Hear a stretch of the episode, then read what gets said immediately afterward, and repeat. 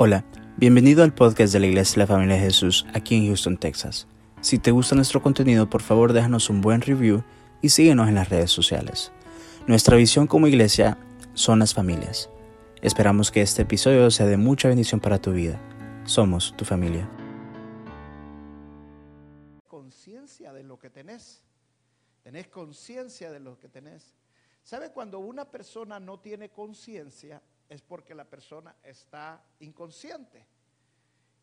Es, la palabra letargo es sonoliento. O sea, cuando una persona está dormida, cuando una persona no está atenta. Y cuando una persona tiene el letargo espiritual, es igual que una persona que tiene el letargo para aprender, es que le cuesta aprender, que tiene retraso para aprender. Ahora, parece una palabra muy fuerte, pero es una palabra muy buena para la iglesia. ¿Por qué? Porque hay muchas personas en esta condición actualmente en todas las iglesias, con un letargo espiritual, están sonolientos. ¿Cómo sabemos esto? Bueno, el Señor Jesucristo dio una enseñanza clara y él puso acerca del fariseo y el publicano. El fariseo es un hombre, déjenme quitar los estorbos que me ponen aquí siempre, pero el fariseo es un religioso.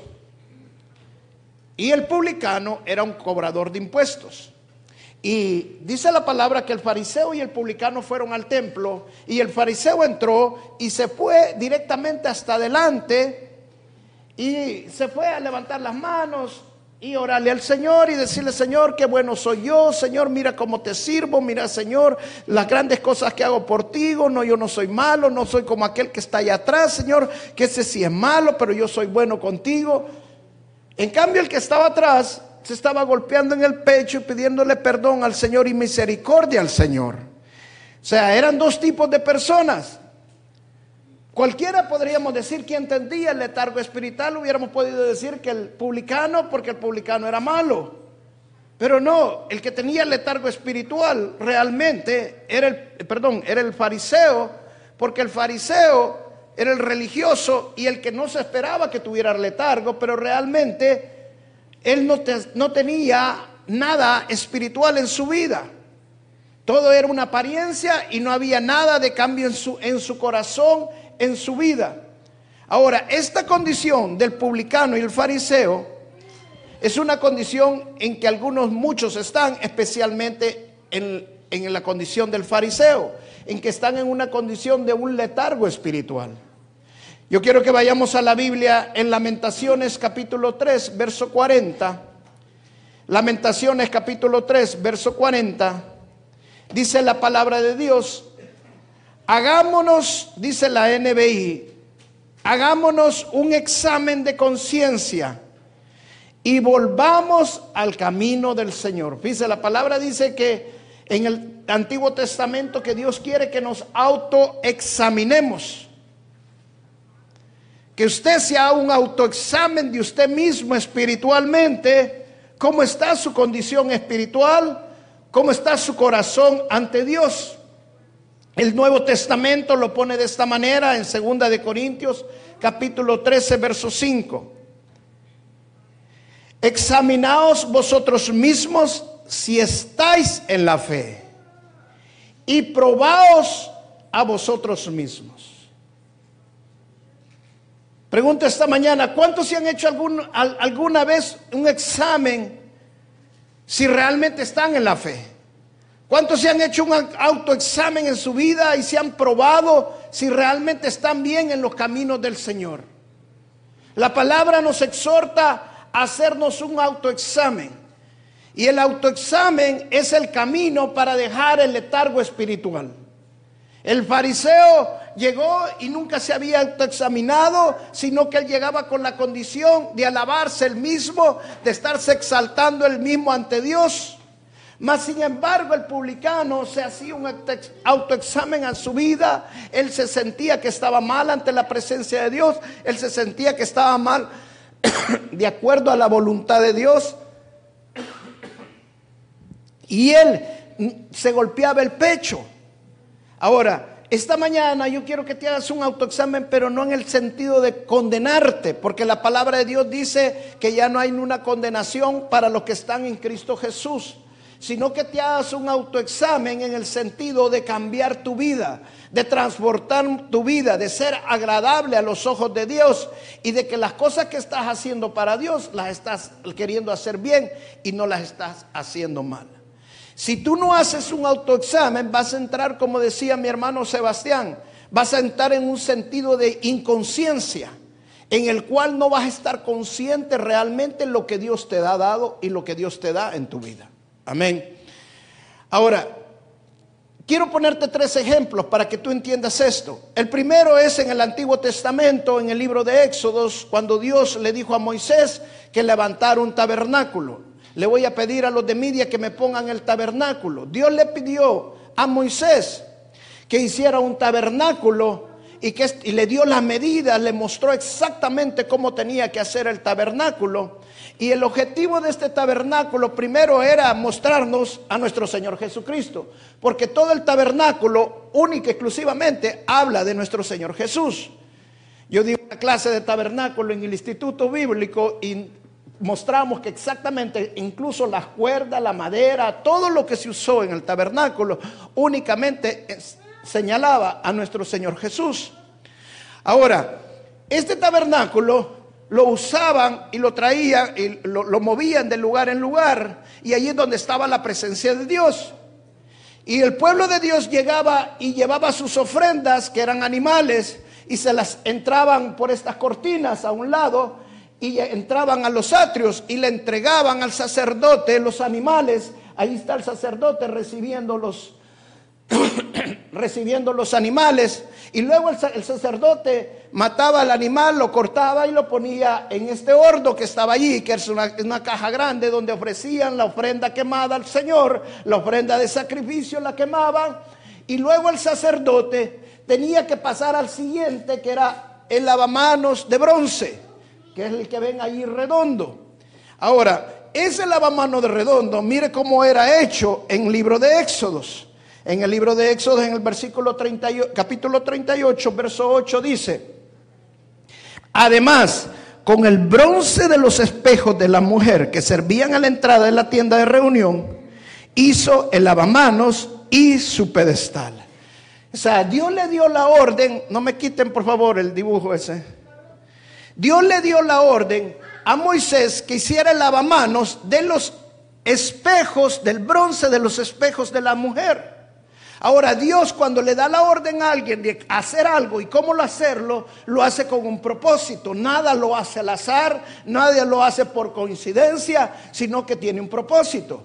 Y el propósito que Dios le dijo a Moisés que lo hiciera con el bronce de los espejos de la que usaban las mujeres hiciera el lavamanos era porque los sacerdotes cuando tenían que venirse a lavar a lavamanos que estaba hecho de esos espejos, de ese bronce de los espejos y se lavaban las manos y los pies, se miraban a ellos mismos.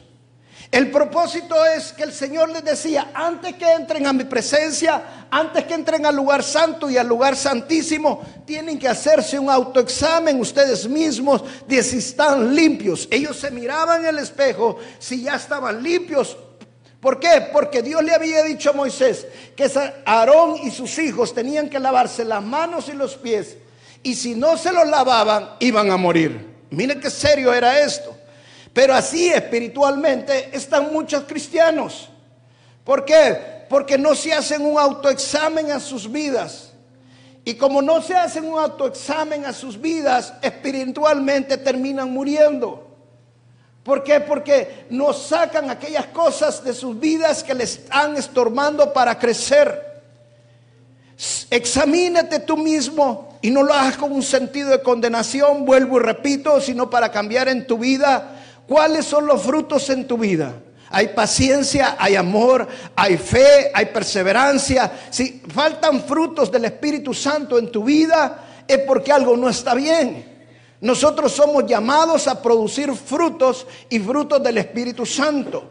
Y si no estamos produciendo frutos es porque estamos en un estado de letargo espiritual que no nos está dejando crecer en las cosas de Dios. Amén. Todos nosotros aquí debemos de ser fructíferos. Todos nosotros. Cuando no producimos esos frutos porque no estamos teniendo ese autoexamen en nuestras vidas. Es como la hierba que crece entre la grama. La hierba no deja crecer la grama. Cuando usted saca la hierba, la grama crece. Pero si usted deja la hierba dentro de la grama, la grama se termina muriendo. Entonces, qué importante cuando nosotros nos hacemos un autoexamen en nuestra vida para sacar las cosas que no están bien en nuestras vidas, para rendírselas al Señor y que haya una transformación en nuestras vidas. Amén. Ahora, los sacerdotes tenían que lavarse las manos y los pies. Las manos espiritualmente significa que el servicio que nosotros hacemos al Señor debe ser con integridad, debe ser con santidad, debe ser limpio. Y los pies significa que nosotros debemos de andar bien en los caminos del Señor. Los pies significa que nosotros tenemos que andar en la voluntad de Dios. Entonces nosotros tenemos que continuamente también examinarnos y limpiarnos también las manos y limpiarnos los pies. Debemos de limpiarnos como debemos de servir al Señor. No es posible que nosotros vamos a venir. Imagínense que yo viniera a predicar la palabra de Dios y mi caminar, mi andear con el Señor no estuviera bien. Si yo no estoy bien, ¿qué significa eso? Que no voy a producir frutos y mi servicio no está bien al Señor. Dios busca verdaderos adoradores en espíritu y verdad, que le sirvamos con un corazón íntegro. O sea, necesitamos hacernos un autoexamen continuamente. Examinarnos nosotros continuamente para sacar esas cosas que están mal. El segundo ejemplo que quiero poner es cuando el Señor sacó al pueblo de Israel de Egipto los hizo cruzar el Mar Rojo, uno de los milagros más grandes que hay en la Biblia, si no es el más grande que hay. Les hizo cruzar el Mar Rojo. Pasaron el Mar Rojo, les abrió el Mar Rojo, cruzaron en lo seco y luego se derrota al faraón y a todo el ejército del faraón en el mar. Y luego que ellos pasaron, cantaron, danzaron y alabaron al Señor de la alegría, del gozo, de la gran victoria que Dios les había dado. Pero solo tres días después, imagínense, solo tres días después de que habían cruzado el Mar Rojo, solo tres días después que habían pasado el Mar Rojo, estaban quejándose y murmurando contra Dios porque no tenían agua que beber.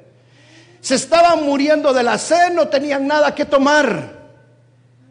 Y como estaban allí el otro lado del río y no tenían nada que beber, ahora estaban deseando estar al otro lado del río de donde Dios los había sacado. ¿Sabe cómo se llama eso?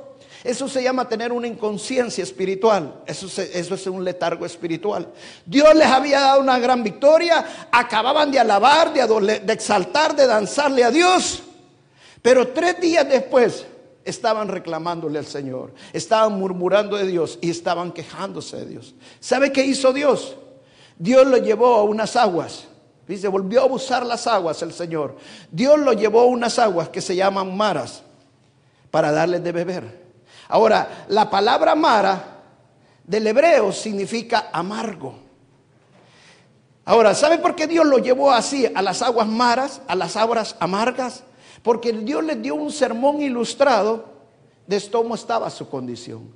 Su corazón estaba lleno de amargura. Cuando nosotros nos hacemos un autoexamen en las aguas del Señor, Él muestra cómo está nuestro corazón. Si nosotros no nos hacemos un autoexamen, muchas veces no vamos a entender que nuestro corazón está lleno de amargura. Es fácil engañarnos espiritualmente. Es fácil creer que estamos bien, pero realmente hay algo dentro del corazón que necesita salir, que necesita ser sacado. Amén. Entonces, qué importante es entender que necesitamos sacar esa amargura de nuestro corazón. ¿Y por qué Dios lo llevó a las aguas maras? ¿Sabe por qué? Porque este pueblo venía 400 años de estar esclavizado, 400 años de estar bajo presión, 400 años de estar en represión, 400 de años de estar en rechazo. 400 años de estar sufriendo. ¿Sabe cuando la persona acumula amargura en su corazón? Es cuando viene de un rechazo, es cuando viene de, un maltrato, es cuando viene de un engaño, cuando viene de, sufrimientos en sus vidas. Y cuando venimos a los pies del Señor, esa amargura no nos deja crecer, esa amargura no nos deja producir. Y por eso el Señor dice, necesito que se hagan un autoexamen, prueben si a ustedes mismos si están en la fe si están caminando realmente porque puede haber algo dentro de nuestro corazón que no está bien y que no nos deja crecer. Deja de echarle la culpa al hermano, deja de echarle la culpa al trabajo, deja de echarle la culpa al jefe, deja de echarle la culpa a tu esposo, a tu esposa, a tu compañero, al pastor, a quien sea. Está en nosotros mismos el problema muchas veces. Y lo que nosotros necesitamos es sacar esa amargura, ese resentimiento, eso que no nos deja crecer. Y la única manera es que vengamos a las aguas maras para que nos enseñe claramente dónde está nuestro problema, para sacar de nuestro corazón lo que no está bien en nuestras vidas. Amén. Ok, la tercer ejemplo que quiero poner es cuando Dios llevó a Gedeón. Y Gedeón dice en el libro de jueces, en el capítulo 7, que lo levantó como un líder, como un juez para liberar a su pueblo. Y le dijo, vas a ir a enfrentar al enemigo. Y Gedeón levantó 32 mil soldados, dice la palabra de Dios, para enfrentar al enemigo. Dice la palabra de Dios que cuando Gedeón llegó al campo enemigo, dice que los enemigos eran tan numerosos como las langostas Dice que eran tan numerosos como la arena del mar que no se podían contar. ¿Sabe qué significa eso? Que el ejército enemigo que estaba contra el ejército de Gedeón no era dos, tres veces más grande, era incluso quizás diez veces más grande que el ejército de Gedeón. Y cuando Gedeón estaba enfrente del ejército enemigo, Dios le dijo, el ejército que tienes es muy grande. Imagínense, ya 32 mil era muy grande para enfrentar a todo lo que tenían enfrente, que eran tan numerosos, eran 10 veces más que ellos. Y Dios le quitó 22 mil, 22 mil se desanimaron, 22 mil no quisieron ir a pelear y solamente quedó con 10 mil. Y mire qué pasó con estos 10 mil. Dios le dijo, de estos 10 mil le dijo, los voy a llevar al agua, porque son muchos para lo que yo voy a hacer. Wow, mire, todavía Dios decía que eran muchos lo que Dios iba a hacer. Y mire lo que dice en Jueces capítulo 7. Jueces capítulo 7.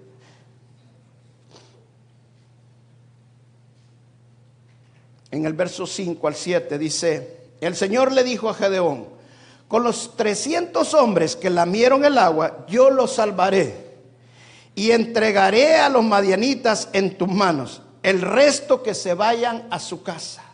Dice, llevó diez mil a las orillas de las aguas. Diez mil a las orillas del agua. Aquí está en otra versión, yo lo hice más comprimido. Pero llevó diez mil a las orillas de las aguas. Y Dios le dijo, de estos diez mil, voy a sacar 300 nada más. ¿Cómo lo voy a hacer, Gedeón? Ok, que beban en el agua.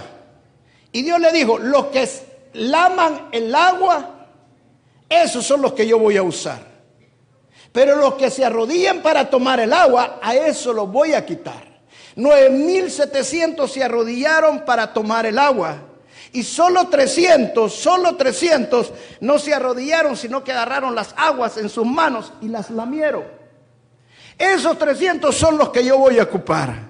¿Sabe por qué? Porque Dios anda buscando verdaderos adoradores en espíritu y verdad, que hagan la voluntad de Él. Dios lo llevó las aguas para que vieran cómo estaba su corazón. ¿Cuál fue la diferencia entre los 9.700 y los 300 que lamieron el agua? La diferencia fue que los que se arrodillaron, miren, si yo hubiera sido Dios, si yo hubiera sido Dios y yo hubiera visto que 9.700 se estaban arrodillando, yo hubiera dicho, estos son los que voy a ocupar. Porque eran los que se estaban arrodillando. Pero sabes que Dios no está Dios no está ocupado ni está preocupado por tu, porque si te arrodillas o no te arrodillas. Dios no está preocupado porque si cómo te vistes. Dios no está preocupado si te maquillas o no te maquillas.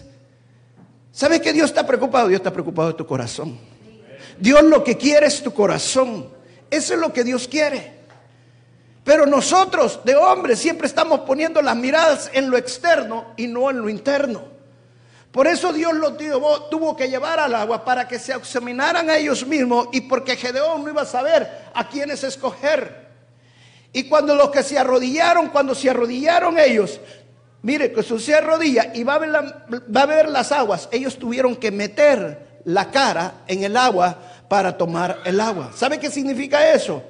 Que ellos se concentraron en la bendición, ellos estaban sedientos y Dios los había bendecido con el agua y dijeron, wow, Dios ya nos bendijo y se concentraron en tanto en la bendición que dejaron de estar concentrados en el Dios Todopoderoso y de estar alerta que el enemigo estaba alrededor.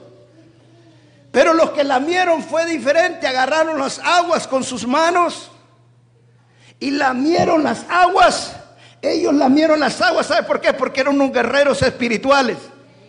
Ellos lamieron las aguas porque dijeron, el enemigo está alrededor. El enemigo puede aparecer en cualquier momento. Yo fui soldado y te lo digo. Un soldado todo el tiempo hay que estar alerta que el enemigo puede atacar en cualquier momento. No es como aquel programa de televisión que pasaban, que le hablaba el enemigo y le decía, hoy te vamos a asaltar. No, mire, por favor, no venga ahora a asaltarnos porque si hoy nos ataca, hoy estamos dormidos, venga mañana. No, no es así el enemigo. El diablo anda como león rugiente viendo a quién devorar.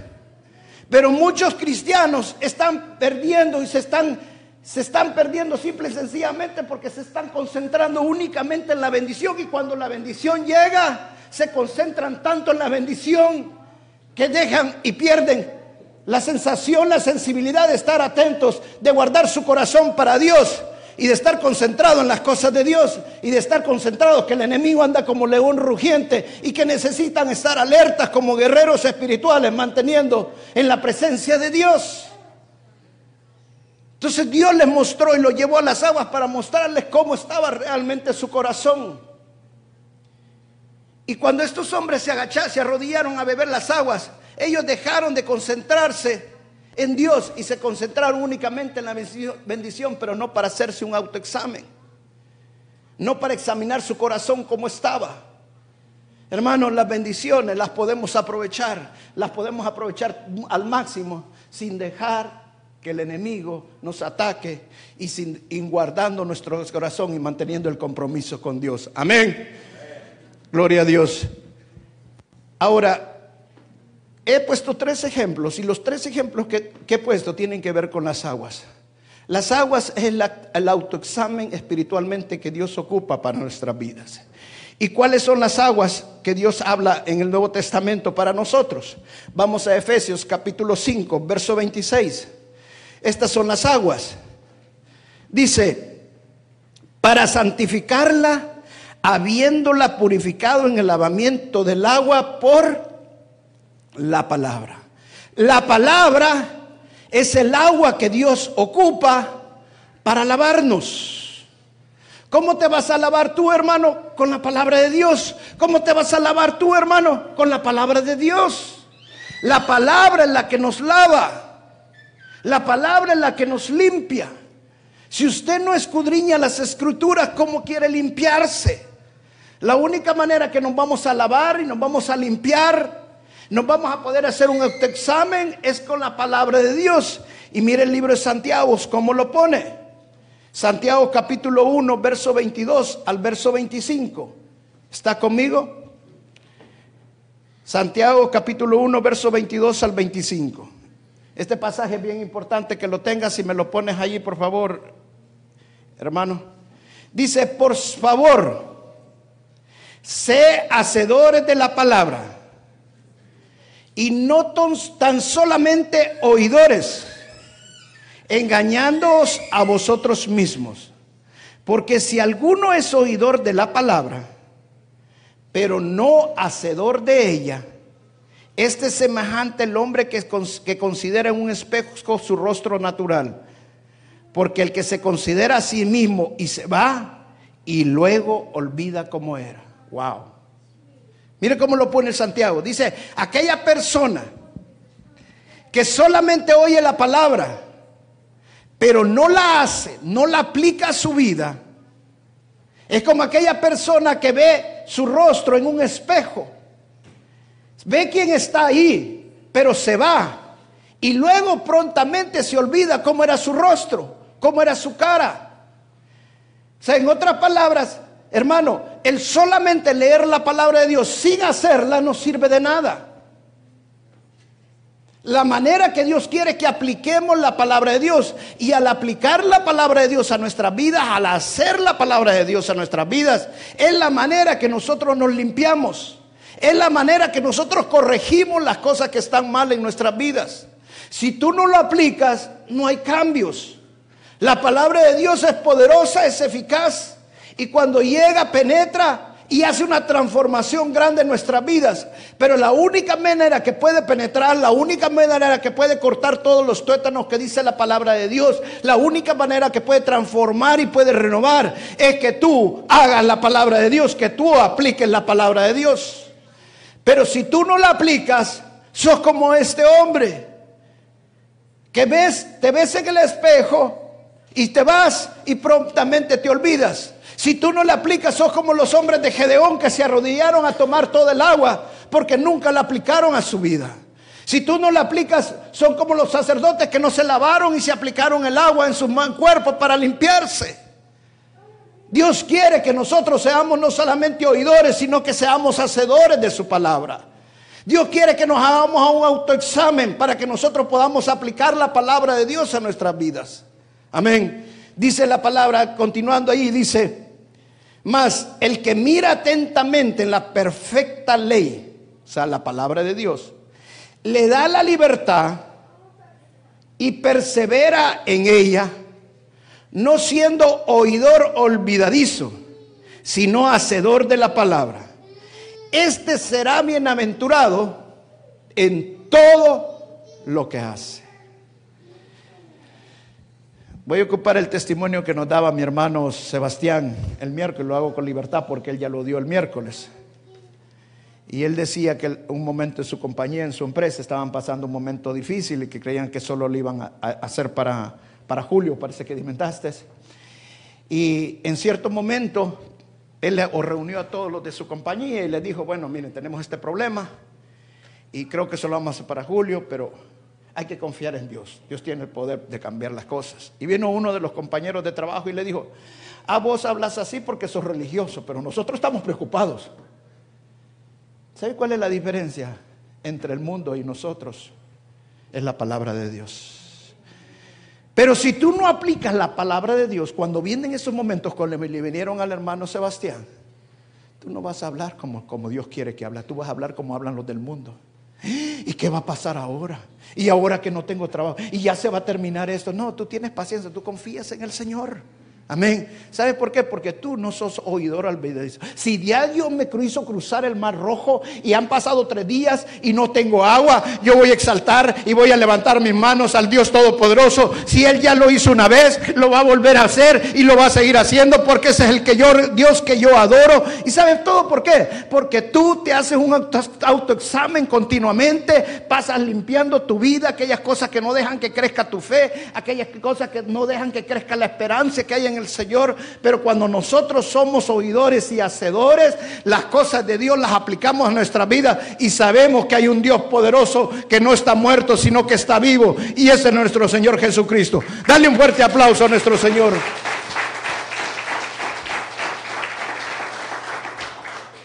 En este pasaje encontramos dos tipos de personas. Una persona que solamente ve la palabra, pero no la aplica a su vida no la hace en su vida. Lo que dice la palabra no lo hace. Y la otra persona es aquella persona que pone atención en la palabra, se concentra en la palabra, medita la palabra y la hace, la cumple, la aplica en su vida. Dice el, que, el que no la aplica tiene letargo espiritual. El que no la aplica se vuelve un olvidadizo. Pero el que la aplica dice, todo lo que hace va a ser bienaventurado. Amén. Hermano, si tú quieres ser bienaventurado, si tú quieres que todas las cosas te vayan para bien, si tú quieres que todo lo que tú toques Dios te bendiga a través de lo que tú toques, a través de lo que tú hagas. Hermano, todo lo que tú tienes que hacer es simple y sencillamente ser un oidor y un hacedor de la palabra de Dios. Amén. Poner toda la atención totalmente en las cosas de Dios. Y termino con este pasaje en el libro de Josué. Vamos a Josué capítulo 1, verso 8. Termino con este. Es, uno de mis pasajes favoritos en el Antiguo Testamento. Yo creo que para muchos es el pasaje favorito. Dice, nunca se apartará de tu boca este libro de la ley, sino que de día y de noche meditarás en él, para que guardes y hagas conforme a todo lo que está escrito, porque entonces harás prosperar tu camino y todo te saldrá bien. Fíjense, el Señor le dice, no solamente medite la palabra, sino para que guardes y hagas conforme. Porque si usted solamente lee la palabra de Dios y no la hace, no sirve para nada. La única manera de autoexaminarnos, la única manera de transformar nuestras vidas es siendo hacedor de la palabra de Dios. Yo como pastor te lo digo, te lo digo con todo el amor de mi corazón. Es necesario traer estas palabras a la iglesia. Es necesario. Ya no se quiere hablar mucho de esto en las iglesias, pero el Espíritu Santo me lo puso en mi corazón. Porque hay muchas personas que padecen del letargo espiritual. Hay un fenómeno que se conoce en psicología como TDA y se llama torpeza deficiente en aprender. Y cuando yo leí esa definición, yo decía, así es como espiritualmente muchos cristianos estamos o están. Porque todos pasamos por esos momentos de tardanza de aprendizaje espiritual, de un letargo espiritual. Pero el Señor te dice esta mañana, si tú meditas en mi palabra y la haces, la guardas y las haces, todo lo que hagas va a prosperar. Amén. No estoy hablando de una prosperidad económica, hermano. Eso viene por añadidura. Estoy hablando de una prosperidad espiritual. No pienses solamente en dinero. Piensa más en lo espiritual. Lo espiritual va con nosotros. Lo material se queda aquí cuando nosotros nos vayamos. Nosotros siempre debemos de pensar en las cosas del espiritual, porque esas son las bendiciones. De ahí viene todo. Todo lo demás viene por añadidura. Amén. Cierra tus ojos ahí donde estás, inclina tu cabeza.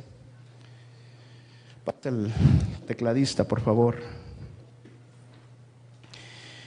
Mientras preparaba esta prédica, y decía, Señor, qué importante es que nos hagamos un autoexamen. Qué importante que esta iglesia entienda y todas las iglesias entiendan la importancia de autoexaminarnos. Así como tú le dijiste a los sacerdotes en el Antiguo Testamento que se lavaran las manos y los pies antes de seguir el camino a la presencia de Dios, era necesario que se te